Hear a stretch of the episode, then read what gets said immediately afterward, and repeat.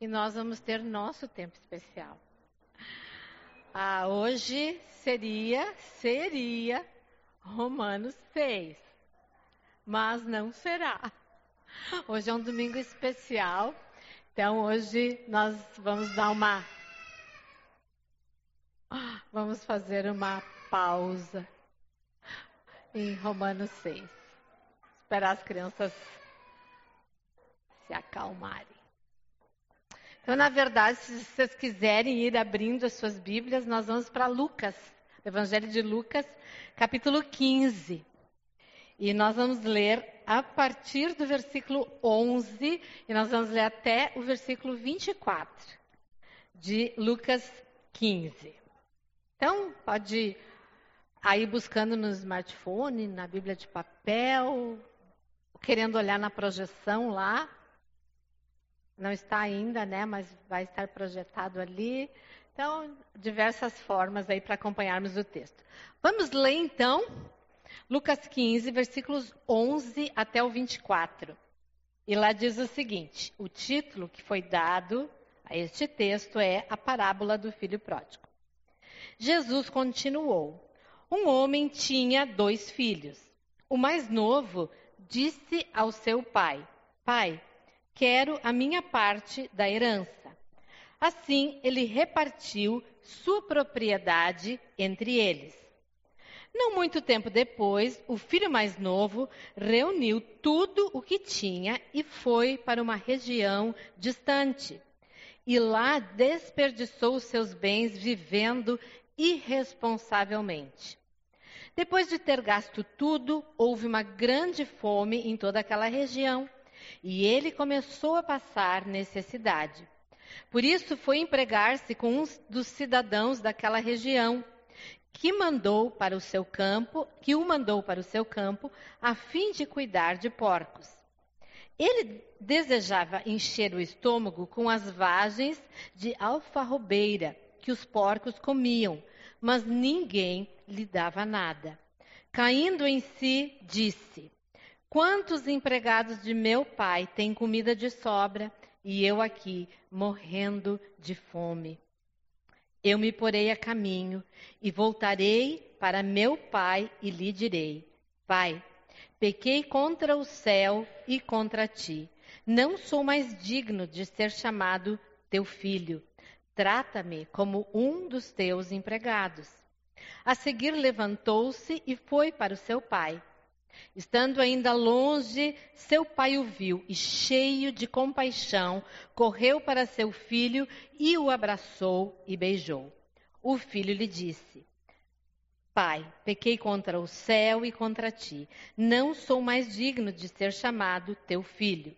Mas o pai disse a seus servos: Depressa, tragam a melhor roupa e vistam nele. Coloquem um anel em seu dedo e calçados em seus pés Traga o novilho gordo e matem-no. Vamos fazer uma festa e alegrar-nos. Pois este meu filho estava morto e voltou à vida, estava perdido e foi achado. E começaram a festejar o seu regresso. Obrigada, Pai, por essa noite tão especial. Obrigada porque todo dia na tua presença é um dia especial. Obrigada por tua palavra e por todo o ensino que nós podemos desfrutar dela. Vem, Senhor, nesse momento e nos abençoa na presença poderosa do Teu Espírito Santo, que é aquele que é capaz de discernir todas as coisas para nós, aquele que ah, ministra a verdade nos nossos corações. Por isso eu peço, Tu vem e nos abençoa. Me abençoa na medida em que eu vou expor aquilo que o Senhor tem colocado no meu coração e abençoa cada querido aqui para que possamos reter todos os ensinos preciosos da tua palavra, em nome de Jesus. Amém. Então, hoje à noite a gente vai ver dois personagens dessa história, porque na verdade essa história tem três personagens: o pai, o filho mais velho e o filho mais moço. Mas a gente vai ver só a relação do pai com o filho mais moço. O filho mais velho a gente deixa para uma outra, para uma outra ocasião, né? E essa é uma história contada por Jesus. Ah, o interessante dessa história é nós observarmos o contexto dela. E o contexto, a gente começa no capítulo 15, no versículo 1. Versículo 1 e 2 vai dizer o seguinte: Todos os publicanos e pecadores estavam se reunindo para ouvi-lo. Mas os fariseus e os mestres da lei o criticavam. Este homem, no caso Jesus, recebe pecadores e come com eles. Então nós vemos aí que Jesus estava ali reunido, assentado, provavelmente, com um tipo de pessoa que era considerada desprezível. E o primeiro grupo eram os publicanos. E os publicanos, então, para quem não sabe, eram os cobradores de impostos, eram os judeus que trabalhavam para o governo romano. E, ah, na verdade, eles eram um instrumento que saqueavam o seu próprio povo. Então, eles eram odiados e desprezados pelo, pelo povo. E para quem não sabe, então os romanos estavam dominando nesse período aí a nação de Israel. Então eram homens que eram desprezados pela sociedade, e em especial pela sociedade judaica. Mas o texto também diz que tinha ali pecadores. E quando esse texto está falando de pecadores, está falando de pessoas de moral duvidosa. Possivelmente está tratando aí de prostitutas, uh, pedófilos, e é assustador para nós pensarmos sobre isso, né? Uh, enfim, homens e mulheres imorais. Então eram esses que estavam ali assentados aos pés de Jesus, ouvindo ele. Mas também estava ali os fariseus, né? E quem eram os fariseus, né? Eram os zelosos da lei. Eram aqueles cujo significado do nome ah, tem a ver com aqueles que foram separados. Era nata né, do judaísmo. A homens da mais alta estirpe, homens respeitados, homens importantes, e também os mestres da lei.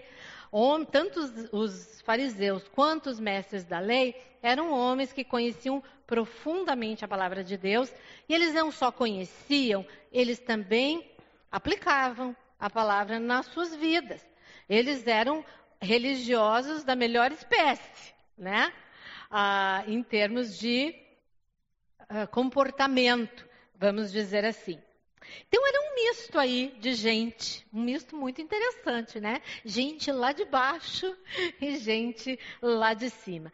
E aí Jesus começa a contar três parábolas. Então, como eu disse para vocês, são histórias. Parábolas eram, são pequenas histórias do cotidiano que Jesus usava para ensinar uma verdade. A primeira parábola, nós vamos ver que ele vai falar sobre a parábola da ovelha perdida. Está ali na primeira parte do texto. Depois ele vai falar sobre a parábola da dracma perdida, né? Um tipo de a dracma era um, um tipo de moeda.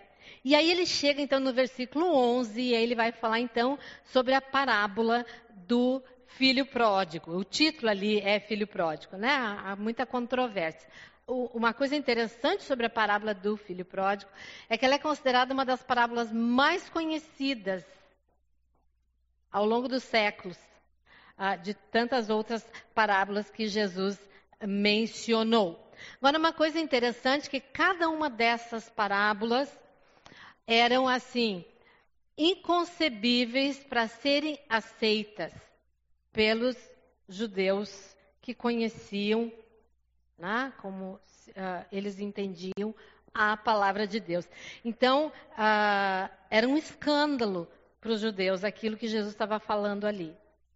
Então, uh, tanto a questão da ovelha perdida, quanto a questão da dragma perdida e agora especificamente também a questão da parábola do filho pródigo. Agora, o que é que Jesus queria? Mencionando essas três parábolas, o que Jesus queria era que aqueles publicanos e pecadores entendessem que estavam perdidos. Mas ele também queria que os fariseus e os mestres da lei reconhecessem que eles também estavam perdidos. E a lição especial para os, os fariseus e os mestres da lei vai ser aplicada quando ele vai mencionar a partir do versículo 25 sobre o filho mais velho. E a gente não vai falar sobre isso hoje. Mas ali, especificamente, está muito mais relacionado com os fariseus e os mestres da lei. Então, só para a gente entender. Mas nós hoje não vamos entrar neste assunto. Então, eu dei o título dessa mensagem para nós hoje à noite: O filho pródigo e o pai esbanjador. E aí, para nós entendermos um pouquinho, né? O que, que significa pródigo? Então, pródigo é alguém que esbanja, mas que gasta o que não possui, né? Ou mais do que possui, né? Aquele que gasta mais do que deveria, gasta mais do que possui. Agora, o que, que significa alguém que é esbanjador? É alguém que gasta o que tem, mas gasta excessivamente, sem medida. Que vai e, e gasta mesmo aquilo que tem. Então, isso é uma, uma diferença que desde o do início eu quero deixar para nós. Então, começando aí, ah, no versículo 11, ah, nós vamos começar então vendo sobre essa questão ah, do que, que acontece ali. E a primeira coisa que nós vamos olhar hoje à noite é como era o coração desse filho mais novo. E vamos tirar algumas aplicações aí que também muitas vezes se encaixam com o nosso coração. E algumas coisas, então, a respeito do coração. O versículo 12, né, vai dizer que uh, ele diz que o filho mais novo disse a seu pai: Pai, quero a minha parte da herança. Então, primeira coisa, primeira lição que nós podemos ver a respeito ah, do coração desse moço é que ele era um coração cheio de planos. Ele tinha planos. Ah, ele tinha um plano específico. E o plano específico dele, talvez um sonho já de algum tempo, era sair de casa. Ir para longe de casa, ir para longe. Possivelmente o que passava no coração daquele moço é que ele queria experimentar o desconhecido. Ali na casa do seu pai, ele era protegido, amparado, nada, nada lhe faltava. E ele era completamente guardado ali, na casa do seu pai. E, e, e o plano dele é assim, mas eu quero ver o que é que tem lá fora. Isso me fez lembrar que, alguns anos atrás, nós tínhamos um membro da equipe de louvor que começou a botar o pezinho, a experimentar o que tinha lá fora. Então, na época, eu era líder do Ministério de Louvor e eu precisei. Então, veio aos meus ouvidos, né? Olha, lá na faculdade está acontecendo isso, está acontecendo aquilo. Então, eu chamei o menino para uma conversa. Falei, ó, oh, meu querido, né? Ah, ele meio que deu uma desculpa, como se não fosse exatamente assim, mas tudo bem, tá, tá bom, tá, eu vou, vou cuidar, e ministrei na vida dele, né? Ok. Aí passou um tempo, foi ficando a coisa muito pior, né, do que era. Ao invés de ele, ele tomar uma atitude contrária daquela, ao contrário, ele, ele tinha um plano, né? Então eu chamei o Andrei para ir comigo, seguindo os parâmetros bíblicos, né? Não ouviu? Chama alguém né, para conversar. Vamos lá conversar com o menino. Aí, então, nós tentamos, e, né, então, o que é que está acontecendo? Né? O que é que tem no teu coração? O que que, né? Aí ele falou assim, não, sabe o que, que é? Pensa num sorriso encantador, né? Eu sempre fui apaixonada pelo sorriso dele. Ele não está mais conosco hoje. Eh, ele casou e está longe de nós, mas está firme na igreja. Aí ele deu um sorriso assim, ele disse, sabe o que, que é? É que eu quero experimentar o que tem lá fora. Eu, eu, o coração dele ansiava provar o desconhecido. Eu nasci na igreja, eu cresci na igreja, eu quero ver o que é que tem lá fora. Eu nunca esqueci, não sei se o Andrei vai lembrar, né? A resposta que o Andrei deu para ele. E o Andrei disse para ele: Meu jovem, eu sou alguém que vim lá de fora. Eu quero te dizer que não tem nada lá a não ser caminhos de morte. Não tem nada de bom lá. Ah, mas mesmo assim eu quero experimentar. Ok. E ele, um certo tempo, ele experimentou, e graças, pela graça de Deus, né, ele viu que não era aquilo que ele, que ele imaginava. Mas esse nosso moço, então, ele tinha esse, esse anseio. Eu quero ver o que, que tem lá fora. E muitas vezes, os jovens, nós que crescemos na igreja, né? Temos, às vezes, esse anseio. Poxa vida, né? Tantas coisas que eu vejo as pessoas experimentando e que eu não experimento. Eu gostaria de ver como que é isso. Então, isso possivelmente estava aí no coração dele. Mas havia outras coisas também. Ele queria ser dono do seu nariz. Na verdade, o que nós precisamos entender quando nós entramos na como era o sistema da família judaica naqueles dias.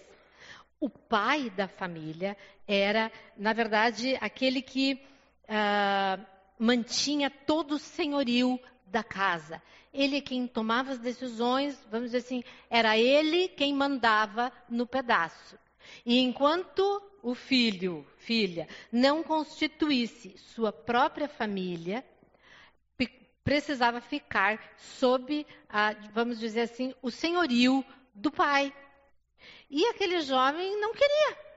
Ah, ele queria ah, asas para voar por conta própria. Né? O pai é quem exercia as decisões e ele queria tomar as suas próprias decisões. Na verdade, ele queria ser dono do seu próprio destino. Ele queria escolher aonde que ele ia andar e que destino ele queria, ele iria dar para a sua vida. Uma outra coisa interessante que esse pedacinho de versículo nos mostra é que esse moço tinha provavelmente como fonte, o anseio de fonte de felicidade no dinheiro. Por que ele não disse para o pai, vou, vou dar uma volta, não vou. Não, eu quero a minha parte da herança. E quando nós pensamos nisso, nós podemos deduzir, né, que ele queria garantir a sua felicidade porque na mente e no coração dele a felicidade estava atrelada a ter dinheiro. E antes que a gente aponte o dedo né, para ele, eu fiquei pensando: como é conosco? Onde nós depositamos muitas vezes, e às vezes até inconscientemente. Eu fiquei pensando: nós temos oportunidades, por exemplo, de dois empregos aqui e ali. Ambos são bons, mas aquele paga muito melhor. Como é que nós, para onde nós inclinamos? Para aquele que paga melhor. Mas sabe, não tem nada de errado nós querermos um emprego que pague melhor. A questão é, nós temos perguntado para o pai se este é realmente o lugar onde nós devemos estar. Eu penso nos jovens, por exemplo, na escolha de profissão, né? Hoje, uma grande crítica que tem acontecido, né, é que muitos dos jovens buscam uma faculdade que dá dinheiro. Não olham para aquilo que vai te realizar como pessoa e principalmente não olham e não levam em conta os propósitos de Deus para a vida, para aquilo que Deus projetou e sonhou para a vida desse jovem. Então nós também temos muitas vezes o nosso coração, às vezes nós não queremos admitir, mas eu muitas vezes eu fico pensando quando sonhamos com alguma coisa, nós nunca sonhamos com coisas simples, pelo menos eu não, né? Eu espero que não seja só eu, né? Nós queremos sempre o melhor, né? As melhores coisas. Nosso coração, de uma certa forma, muitas vezes tem esse anseio de pensar que se eu tiver dinheiro, se eu tiver uma casa própria, se eu tiver um bom carro, então eu vou realmente ser feliz. Então, isso possivelmente estava no coração dele. Mas ah, uma outra coisa bem assim marcante em relação à atitude desse moço foi que ele desprezou e desonrou o seu o seu pai. Também nós precisamos entender que na cultura oriental, isso na verdade é até os dias de hoje. Eu andei fazendo uma pesquisa, né, assim, sobre como é hoje, né, na cultura oriental. Ainda isso é muito forte. Um filho jamais se atreve a pedir para o pai a herança, enquanto o pai ainda está vivo. Se um filho na cultura oriental fizer isso, ele possivelmente ah, vai apanhar do pai, né? E aí pensando nessas culturas mais fechadas, e com certeza ele será deserdado, porque essa é considerada uma ofensa enorme. E a razão disso é que quando um filho vai para o pai e pede a sua herança, ele já matou o pai emocionalmente. Então, é considerado nessa cultura como um crime. Ele já desonrou o pai, se não quero mais nada contigo, dá minha parte da herança, fui. Né? Não quero mais, não quero mais saber de ti. E por fim, uma outra lição que eu tirei, essa coisa do egoísmo dele. Por exemplo, ele não pensou no seu irmão mais velho. E também nós precisamos entender que naquela cultura o primogênito tinha primazia na questão da herança. O primogênito era responsável, por exemplo, nessa situação, de se envolver e de ser um conciliador. E nós vamos ver que ele não fez nada disso. Né? Ah, ele deve ter se sentido também menosprezado pelo irmão mais novo. E ele não se importou com o que o pai pensava, com o que o pai sentia, ele não se importou com a cultura, ele não se importou com os valores daquela família, ele simplesmente fez o que o coração dele queria. E o que o coração dele queria era o dinheiro do pai e experimentar as coisas que estavam lá do outro lado. E foi o que ele fez, né? E aí nós vamos ver que uh, o pai repartiu a, a, propriedade entre eles, né? E o versículo 13 começa dizendo, não muito depois, o filho mais novo reuniu tudo que tinha. E eu uh, dei uma olhada, pesquisei como era fazer a partilha, né? Quando o pai ainda vivo. Isso era uma coisa extremamente trabalhosa e difícil. E possivelmente essa foi uma razão que o versículo 13 começa não muito tempo depois. Então não foi imediatamente. Ele precisou todo o processo que aquilo envolveu para então ele poder ir embora. Mas ele reuniu o que tinha, né? Ele possivelmente se desfez das propriedades que ele herdou, Tom pegou o dinheiro e diz que ele foi para uma terra distante. E aí ah, nessa terra distante, a partir ah, do, versículo, do versículo 13, a segunda parte, vai dizer para nós as consequências da escolha que ele fez. E o que é que ele fez? Versículo 13, a segunda parte. Ele lá desperdiçou os seus bens vivendo irresponsavelmente. Depois de ter gasto tudo, houve uma grande fome em toda aquela região e ele começou a passar necessidade. Toda escolha nas nossas vidas tem consequência, sejam elas boas ou más. Toda escolha tem consequência. E não foi diferente na vida desse nosso moço. Essa escolha trouxe algumas consequências, né? A primeira delas, então, ele passou a viver uma vida totalmente sem controle. Bebidas, mulheres, festas. E o dinheiro jorrava, né?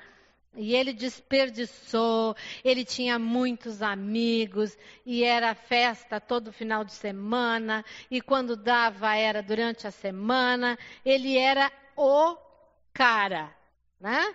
Ah, criaturas assim existem muitas por aí, né? E é triste nós observarmos que ele desprezou todos os valores que, com certeza, ele havia sido ensinado ah, na casa do seu pai, né? Ele desprezou tudo que era importante e ele priorizou os desejos da sua carne. Ele priorizou aquilo que ele queria. Era, como é que é a expressão que se usa hoje, né? Muita festa, sexo, rock and roll, né? É, era assim que ele estava vivendo desregradamente. E aí, depois de desperdiçar, ele desperdiçou tudo o que tinha, né? Como eu já mencionei, uh, ele não colocou nenhum limite. Ele consumiu. Consumiu. Isso nos faz pensar em consumismo. E aí, quando nós vimos que ele era o filho pródigo, e lembra o significado de pródigo, né? Alguém que, que vai gastando e vai se desfazendo, vai perdendo tudo aquilo que tem. Ele desperdiçou o que tinha. Quantas vezes, e chegou num ponto em que ele desperdiçou o que ele nem tinha mais. Então, nessa coisa do consumismo, isso também é um chamado para as nossas vidas, né? Quantos de nós lidamos com a questão dos nossos bens de uma forma irresponsável? Ah, mas, ah, mas hoje, é, hoje vamos, hoje, hoje vamos fazer festa. Amanhã a gente vê. Não é assim muitas vezes? Vemos alguma coisa, bah, mas eu não posso comprar, mas ah, vamos lá, vamos fazer em cinco vezes, fazem cinco vezes, vamos fazer em cinco vezes. E aí vai lá no outro lá, ah, aqui eles fazem em três vezes, aí vamos fazer em três vezes. E aí está com aquela pilha de, de carnê, hoje já não é mais carnê, né? Acho, acho eu que não se usa mais mais carnê, né? Mas enfim, uh, um monte de contas para pagar e gastou muito mais do que podia, desperdiçou o seu dinheiro em coisas que, muito, na grande maioria das vezes, não são necessárias. Vivendo os desejos da sua carne, não controlando os anseios da sua carne, né? ah, indo e desperdiçando. E isso traz consequências. O que, que aconteceu? O dinheiro acabou. E aí nós encontramos no versículo, uh, no versículo 14 que veio uma grande fome em toda aquela região e ele começou a passar necessidade.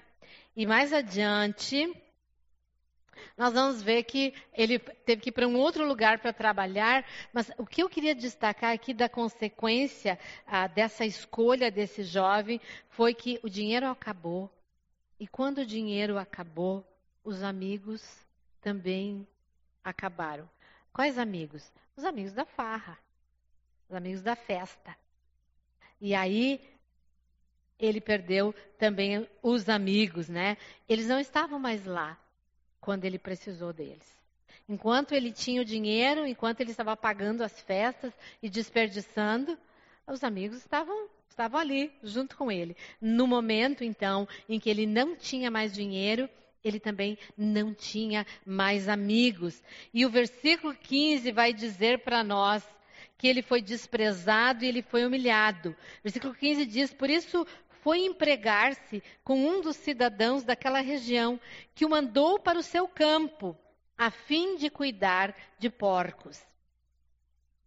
E há outra coisa importante aqui da cultura, né, que nós precisamos entender, é de que para o judeu, o porco é um animal desprezível. E é muito interessante quando a gente olha e, e estuda sobre isso, haviam vários animais que eram proibidos de serem comidos. E, e, e por exemplo, todos os que tinham a pata fendida, né? Assim, que tinham, digamos, dois artelhos, eu sei como não é artelho, né? Mas que tinha a pata fendida. O porco era um destes. Mas é interessante que dos outros animais não havia esse desprezo mas dos porcos sim. E, e, inclusive até os dias de hoje, para o judeu, né, é abominável, é uma abominação comer ou carne de porco ou derivado de porcos. E eles usam uma expressão ainda nos dias de hoje, é quando alguém faz alguma coisa abominável, desprezível, eles dizem agiu como um jazir. Jazir é porco. Então, para a coisa mais baixa que alguém faz, eles denominam, se ele agiu como um porco. Então, porco era algo extremamente desprezível. E o que restou para aquele moço? Ele não só foi cuidar dos porcos, foi morar com os porcos, mas ele não tinha o que comer. E aí o texto diz para nós que ele ansiava comer o quê? A comida dos porcos. Então, olha aonde a consequência das escolhas dele o levaram. Então, eu, por isso que eu coloquei ali, ele foi desprezado. Ninguém perguntou para ele o que ele pensava disso. Foi o que restou para ele. E imagina a humilhação daquele moço ali. E o mais triste, e aí entra a questão de não ter mais amigos, é que o final do versículo 16, vamos ler todo o versículo 16 que diz: ele desejava encher o estômago com as vagens de alfarrobeira que os porcos comiam, mas ninguém lhe dava nada. Então ele era tão desprezado ao ponto que nem sequer misericórdia pela vida dele as pessoas tinham. E só um parênteses aí, a, a alfarroba é um, é um tipo de vagem, como o texto diz para nós, e em algumas traduções nós vamos encontrar bolotas, né? Então eles, era, eles transformavam aquelas vagens numa espécie de farinha e faziam um angu com aquilo, um tipo de angu, e faziam uma, em forma de bola e davam para o gado e para os porcos, e, e, e particularmente era comida de porcos. E ele tinha tanta fome que ele ansiava comer aquilo.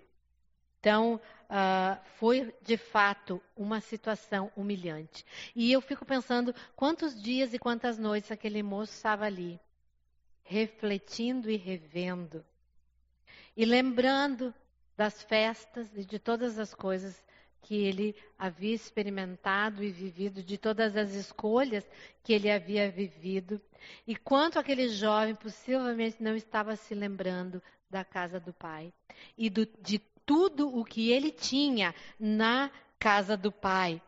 E é uma coisa interessante, uma frase que eu encontrei que eu achei muito interessante, que diz assim: longe de Deus não há amigos, não há provisão e não há alegria verdadeira. E mesmo que tu possa questionar algumas coisas, né? Ah, mas no fundo, a realidade é essa. Se tu tem alguma coisa para dar, tu tem amigos lá fora. Mas se não, a coisa fica muito difícil, né? E quando fala que longe de Deus não há provisão, ele estava passando fome? E de fato, longe de Deus não há alegria verdadeira. Então aquele jovem ele passou a experimentar na sua vida um profundo sofrimento. Se nós pararmos e usarmos a nossa imaginação e pensarmos o que ele estava vivendo naqueles dias, o coração dele devia estar arrebentado. A alma dele estava completamente confusa e escura. E eu lembrei C.S. Lewis, num dos momentos mais dolorosos da vida dele, ele fez a seguinte declaração: o sofrimento é o megafone de Deus. Então, muitas vezes Deus permite, Deus permite nas nossas vidas passarmos por situações às vezes desesperadoras e tão desesperadoras quanto a da vida desse moço. Muitas vezes por causa de consequências de escolhas nossas, mas também muitas vezes por causa de propósitos e situações e questões que Deus deseja trabalhar na nossa vida. Então lembra disso. Está atravessando uma grande dificuldade, presta atenção. O sofrimento é um megafone de Deus. Deus está querendo chamar a tua atenção através desse sofrimento. E foi, e foi o que aconteceu. Não sei o que está acontecendo, porque está pulando aqui. Eu não estou encostando e não está voltando. Ok. Coração do pai, então. Então, foi o que aconteceu. Então, ele está ali naquela situação, e aí nós temos que voltar mais uma, porque não é o coração do pai. Gente, por que não está voltando? Está indo para frente. Aí, e também teria que voltar mais. Ok. Ok. Então, o filho passa a fazer novas escolhas. E as novas escolhas que ele passa a fazer são escolhas corretas. Versículo 17 começa dizendo: caindo em si, disse. Quantos empregados de meu pai têm comida de sobra e eu aqui morrendo de fome? Eu me porei a caminho e voltarei para meu pai e lhe direi: Pai, pequei contra o céu e contra ti. Não sou mais digno de ser chamado teu filho. Trata-me como um dos teus empregados. E a seguir levantou-se e foi para o seu pai. E aí, três, três questões aí a respeito das escolhas desse moço. A primeira delas, ele se humilhou. Ele foi humilhado. Mas ele chegou num ponto onde ele rendeu o seu coração e ele se rebaixou. A gente não gosta muito dessa palavra, né? Mas humilhar-se tem a ver com a questão de eu não tenho mais nada, eu não sou mais nada. Se eu não voltar para a casa do Pai, acabou para mim. Em outras palavras. Então ele se humilhou. Muitos de nós, todos nós, sem Cristo, precisamos experimentar este processo na nossa vida de se humilhar.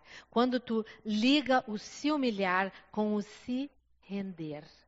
Nós precisamos nos render para que a obra de Deus aconteça na nossa vida. Mas também diz que ele caiu em si. E eu fiquei pensando, o cair em si, ele se arrependeu. O que foi que eu fiz? O que foi que eu fiz com a minha vida? Que escolhas tolas e erradas eu fiz na minha vida. E sempre o arrependimento, ele sempre vai trazer mudança. Né? O verdadeiro arrependimento significa eu vou parar de fazer isso que eu estava fazendo e eu vou fazer outra coisa.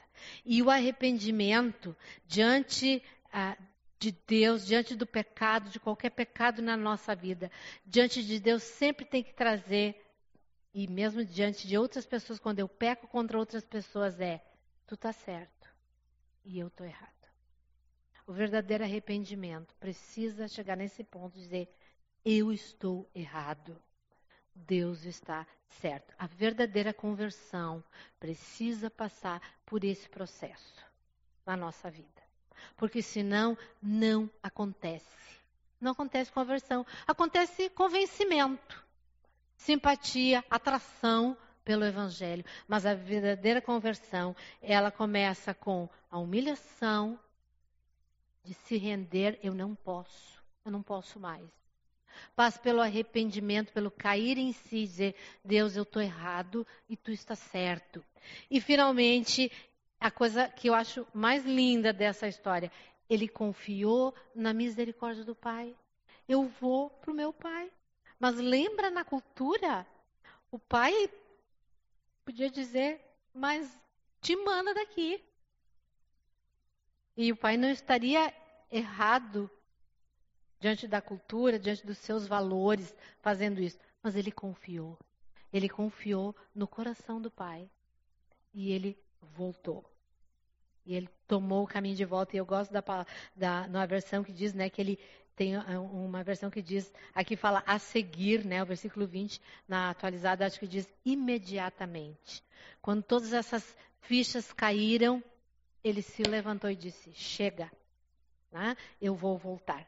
Para haver verdadeira conversão na nossa vida, nós precisamos confiar no amor e na misericórdia, na graça do Pai. Para que nós entreguemos completamente a nossa vida a Ele. E foi o que aquele filho fez. Né? E ele então tomou o caminho de volta. E agora sim, né? O coração do pai. E aí a segunda parte do versículo 20 até o versículo 24, né? E vamos ler de novo. Então vai dizer Uh, estando ainda longe, seu pai o viu e, cheio de compaixão, correu para o seu filho e o abraçou e beijou. O filho lhe disse: Pai, pequei contra o céu e contra ti, não sou mais digno de ser chamado teu filho. Mas o pai disse aos seus servos: Depresta, tragam a melhor roupa e vistam nele. Coloquem um anel em seu dedo e calçados em seus pés. Tragam um novilho gordo e matem-no. Vamos fazer uma festa e alegrar-nos. Pois este meu filho estava morto e voltou à vida, estava perdido e foi achado. E começaram a festejar o seu regresso. Primeira coisa que eu considero importante em relação ao coração do pai desse texto foi que o pai deixou o filho ir. Nós não encontramos, embora é uma história que Jesus criou ali, mas nenhum momento o pai diz para o filho: Não, não vou te dar herança, não, tu não vai, tu nem sabe o que tu está escolhendo. Não, ele deixou ele ir. O, o, lá nós, nós vemos no início, né? Ah, no versículo no versículo 12 diz que assim ele repartiu a sua propriedade. Falou, tá bom, é o que você quer? Ok, pode ir. Ele deixou o filho ir. E uma coisa bem, um, um parênteses agora, bem importante. Hoje é dia dos pais. E essa foi a razão também porque eu escolhi esse texto para nós conversarmos hoje.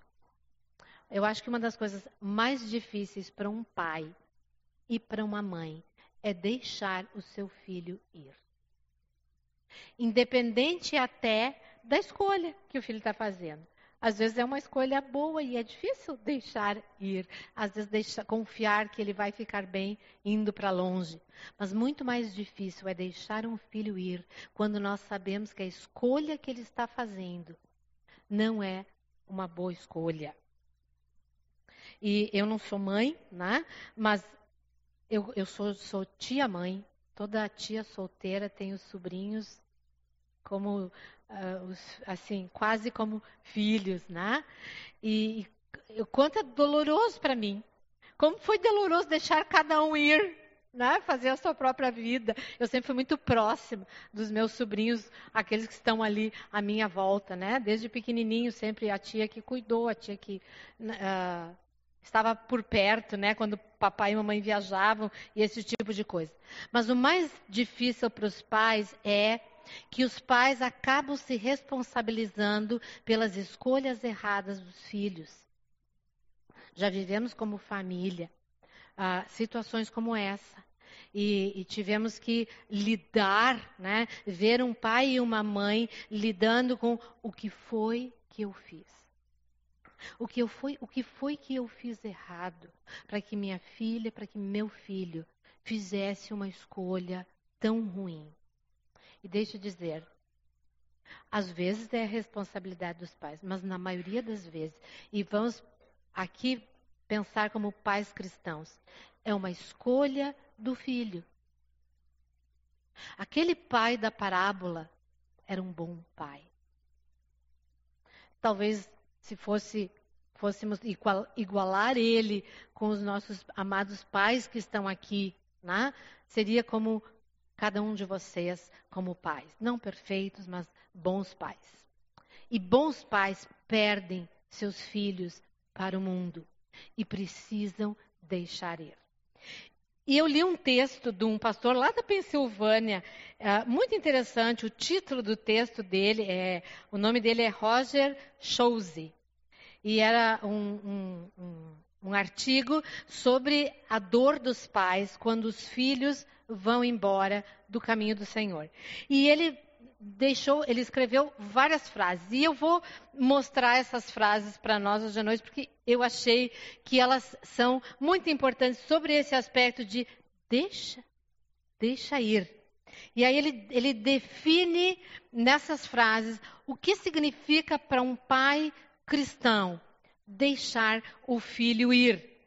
E ele diz que deixar ir não significa parar de se preocupar, significa que não posso fazer pela outra pessoa. Esse filho agora vai fazer as suas próprias escolhas. Eu não posso fazer por ele. Eu preciso deixar ir. Ele diz que deixar ir não significa me isolar da pessoa, mas é o reconhecimento de que eu não posso controlá-la. Ah, pensa quantos, quantos eu conheço pais, por exemplo, que os filhos escolheram ser uh, de outro gênero. E semana, duas semanas atrás, né, eu vi uma foto de família e aquele filho tão amado pela família e, e te, fazendo escolhas tão terríveis para o coração daquele pai e daquela mãe. Mas continua sendo amado, porque não é se isolar da pessoa, não é dizer. E o filho disse: Eu não, nós, eu não quero mais o teu Deus, nesse, essa pessoa que eu estou pensando nesse momento. O filho disse: Eu não quero mais o teu Deus, não quero mais morar na casa de vocês, eu quero viver a minha vida. E quero viver na inclinação da minha carne, aquilo que eu quero. E os pais não se isolaram. Ele frequenta a casa dos pais. Ele participa de todos os eventos da família. Mas o pai e aquela mãe não podem controlar a escolha daquele filho. Deixar ir não é capacitar, mas é permitir que aprenda com as consequências. Então, deixar ir não é. Né, aqui, por exemplo, Acontece muito com mães de filhos drogados. Dão dinheiro para o filho comprar droga. Para que ele não seja preso, para que ele não roube, para que ele não, para que não hajam consequências piores. E eu lembrei de uma história da nossa família, da família do meu pai. Uh, um dos meus tios, eu não lembro, uh, ele era menor de idade, mas eu acho que menor de idade, assim, ele não tinha 21 anos. E ele gostava de brigar. E aí, um dia, numa festa, ele brigou. E brigou feio. Isso eu disse, não vou contar para vocês o motivo, porque é hilário o motivo, por causa de uma menina. E aí ele foi preso. Aí os irmãos, meu pai e os outros irmãos que estavam junto, foram correndo para casa chamar meu avô, porque a polícia disse: ele só vai sair quando o pai vier buscá-lo. Lá. E é pai, corre lá, prenderam o fulano, né? Pai, vai lá. E meu avô disse sabiamente: Não, ele vai ficar lá. Até ele soltar ele, para ele aprender. Ele precisa sofrer a consequência das escolhas erradas que ele vem fazendo. E meu avô não foi. E ele ficou preso. Não lembro, 24 horas, 48 horas, alguma coisa assim, né? E aí a, a, história diz, né, que botaram ele numa cela lá, deixaram ele numa pedra fria lá, isolado, né? Mas ele aprendeu. Nunca mais ele foi preso por causa de briga. Então, só para a gente descontrair um pouco, né? Então, assim, não é capacitar, né? Não é ficar promovendo as coisas para impedir as consequências. Deixar ir é admitir a impotência, que significa que o resultado não está nas minhas mãos. Então, é, é como pai e como mãe também, né? É entender que eu não tenho poder. Eu não tenho. Não tenho. Ah, e, e, aí eu faço um parênteses, né? O que, o que eu tenho de mais precioso é a oração. É saber de um Deus, né? Que pode fazer. Deixar ir não é cuidar de, mas se preocupar com. Então, a ideia aqui é não é ficar sempre correndo atrás e, e, e, tapando os furos, mas é manter um coração alerta. E quando eu penso em se preocupar com, não é aquela preocupação exagerada, mas é uma preocupação que me leva a dobrar os joelhos pela vida do filho. Deixar ir não é consertar, mas dar apoio. Então, assim, não é consertar os erros que o filho fez, mas é apoiar, é ajudar, ok? Precisa dois empregos para pagar aquela escolha errada que tu fez? Então vamos lá, vou te ajudar a procurar emprego. Tá? Então, é, a ideia é essa, né? Não consertar, mas dar apoio. Deixar ir não é estar no meio organizando todos os resultados, mas é permitir que os outros causem os seus próprios resultados. Então, é deixar que o guarda bote lá, numa pedra fria, e deixa lá 24 horas, 48 horas, joga uma aguinha fria de vez em quando em cima, né? Para sentir bem, assim, uh, o que o está acontecendo, né? Então, é permitir que os outros tratem. Uh, eu cresci ouvindo a minha mãe dizer algumas coisas, por exemplo, comportamento à mesa. Por exemplo, roupas jogadas em qualquer lugar. Isso ficou muito gravado na minha vida, que a minha mãe sempre dizia assim: o que vocês não aprenderem em casa, que está sendo ensinado com amor, vocês vão acabar aprendendo na rua. Na rua, a ideia é através de outros e às vezes de forma dolorosa. Às vezes não vai ser um aprendizado bom.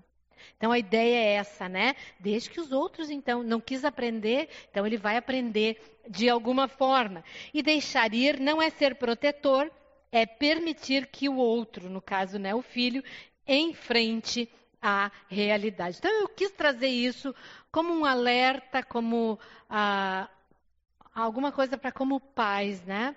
Pensarem a respeito disso, né? Nós não temos o controle. E ah, os, os áureos anos são quando os filhos são pequenos. E aí é o tempo de investir, de ensinar, né, de corrigir, de exercer um, um, certo controle sobre a vida deles. Mas quando os filhos ficam adultos, eles têm as suas próprias escolhas e, como pais, precisa se deixar ir. O pai da nossa parábola deixou o filho ir sabendo que aquela escolha que ele estava fazendo era a pior possível. Deixar ir não é negar, é aceitar. Deixar ir, e eu achei essa frase muito interessante, é temer menos e viver mais. Então, não é viver angustiado, né? é, na verdade, entregar para Deus que pode e viver mais, e viver aquilo que se tem para viver. E, queridos, Deus faz muito além do que muitas vezes os pais pensam, né? Deus faz muito além do que pedimos ou pensamos. Então, outra característica do coração do pai, ele era movido por profunda compaixão. E o texto vai dizer isso para nós, né?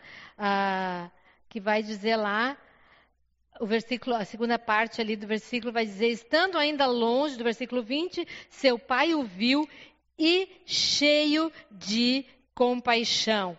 E uma coisa ah, interessante que esse pai era movido de compaixão, que eu amo nessa história e como eu disse é uma história que todos nós conhecemos, que aquele pai viu o filho vindo de longe, de muito longe, ele avistou. O que é que isso pressupõe para nós? Que ele estava esperando aguardando a volta do filho. Ele estava ah, sempre movido de profunda compaixão, esperando que o filho voltasse. E quando ele avistou e reconheceu, o que é que ele fez?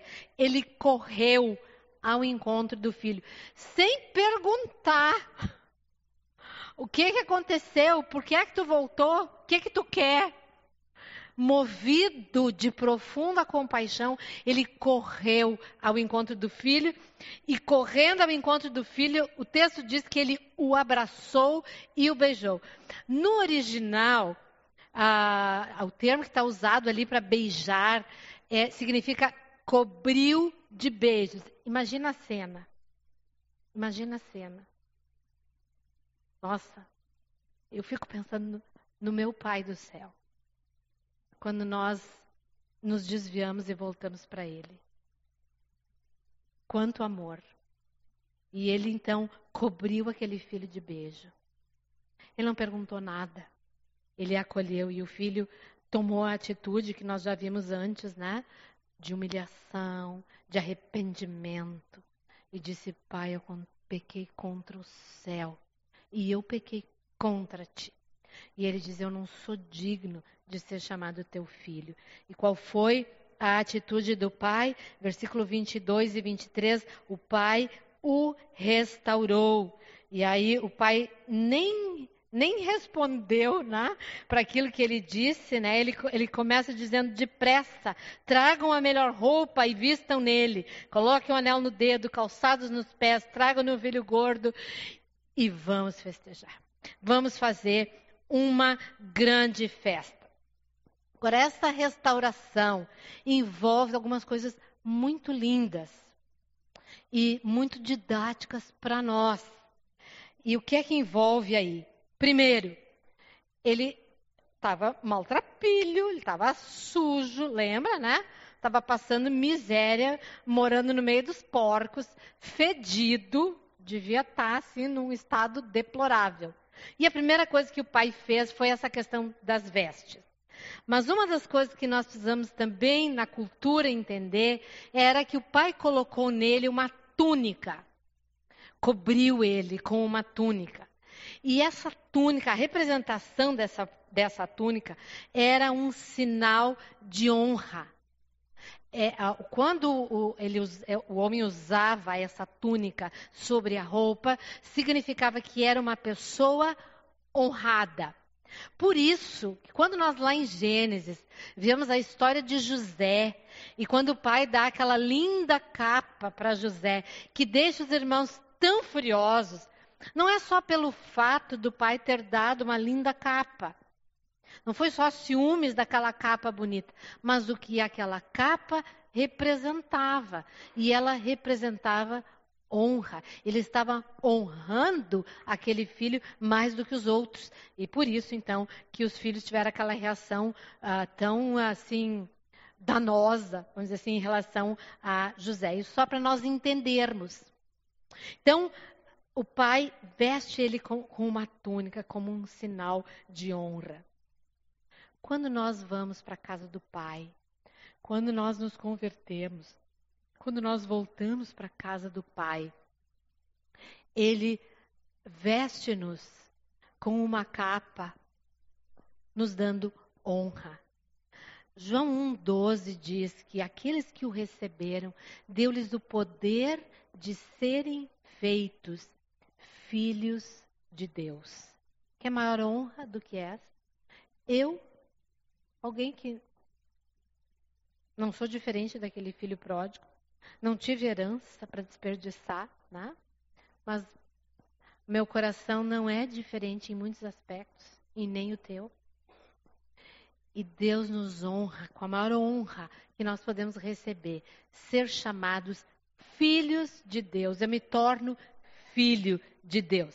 Mas ele faz mais, né? Ele veste ele e ele coloca no dedo do filho um anel. E de novo, né? Vamos lembrar de José de novo. Ah, quando José, e, e há outros textos aí, mas já que usamos José, ele é vendido pelos irmãos, ele vai para o Egito, ele é preso, e aí depois ele é chamado à presença do faraó, ele interpreta os sonhos do faraó, e o que é que o faraó faz quando designa ele como governador sobre a terra do Egito? O faraó dá para ele um, coloca no dedo dele um anel. E esse anel era um sinal de autoridade. Na verdade, pra, na, na cultura lá, para o faraó, o anel era um carimbo. Né? Ah, então, o que significava aquilo? Que José tinha a autoridade de um faraó.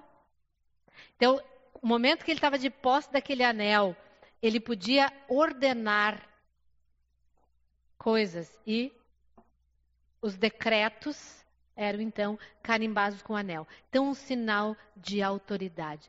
No texto de Marcos, capítulo 3, lá no versículo 15, Jesus vai dizer para os discípulos: Eu dei para vocês autoridade. Autoridade ali, no caso, sobre os demônios. Como filhos de Deus, nós recebemos do Pai a autoridade sobre o mundo espiritual. Já pensou nisso?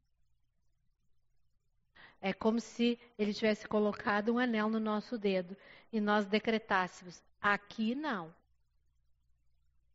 Na minha vida, não. E mesmo muitas vezes na vida de outros. Então nós também recebemos do Pai a autoridade. E aí ele colocou sandálias nos pés.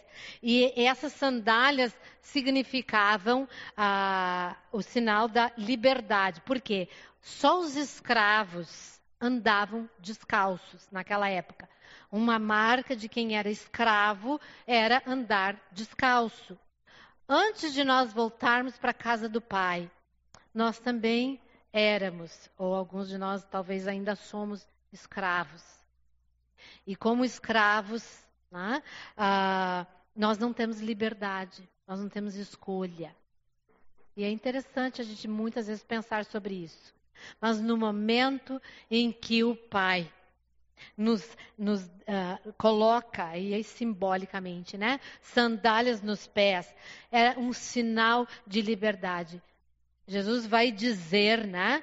Uh, lá em Gálatas 5:1, que nós fomos conquistados por Jesus para a liberdade, para sermos verdadeiramente livres. Nós somos livres. Ninguém mais pode nos subjugar. Somos livres. E era essa representação. E por fim, ele matou um novilho gordo como sinal de alegria. E, uh, e, é interessante, né? O texto, por que, que o texto vai dizer um novilho gordo? Um novilho, um novilho gordo. Porque nas casas, nos lares, nas fazendas, era costume separar um animal que era preparado para uma festa, para um jantar especial, para um casamento. Então, esse novilho gordo, né? Ele era para ser servido somente em ocasiões especiais. Aquela era uma ocasião especial. Quando nós voltamos para a casa do Pai, quando nós nos convertemos, o que, que a Bíblia diz que acontece? Uma grande festa, uma grande festa no céu. Então há lições aí que cabem perfeitamente na nossa vida, né? Ah, Lucas 15, 7, aí nesse nosso mesmo, nosso mesmo texto, né? No versículo 7, ele vai dizer isso. Eu lhes digo, quando ele está falando sobre a ovelha perdida, que é achada né, pelo pastor, e ele vai dizer no final da parábola: Eu lhes digo que da mesma forma haverá mais alegria no céu por um pecador que se arrepende, por, por, do que por 99 justos que não precisam arrepender-se, ou acho que não acham que não precisam. Né? Então, um símbolo de alegria, a profunda alegria quando um pecador se arrepende. E aquele filho representou isso. E aquele pai mostrou que ele era um pai que esbanjava o quê? Amor. Então, lembram o pai esbanjador? Ele tinha em abundância para dar ele derramou sobre a vida daquele filho graça, misericórdia, um amor que transbordou e que se derramou abundantemente sobre a vida daquele filho. Esse é o nosso Pai. Esse é o nosso Deus. O Pai dessa parábola representa nosso Deus Pai. Ele é alguém que esbanja amor.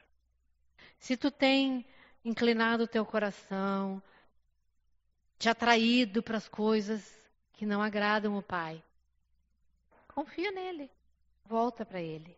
Diz: O Senhor está certo, eu estou errado, mas o Senhor está certo. Te humilha, te rende. Entenda que o lugar de verdade, o lugar de verdadeira alegria é na casa do Pai. Como disse o André aquele dia para aquele moço, não tem nada lá fora. E quem veio lá de fora sabe disso muito bem. Quem experimentou a dor do mundo, a sujeira do mundo, o pecado, nas suas mais diferentes formas, sabe da escravidão e da dor que ele causa na vida das pessoas.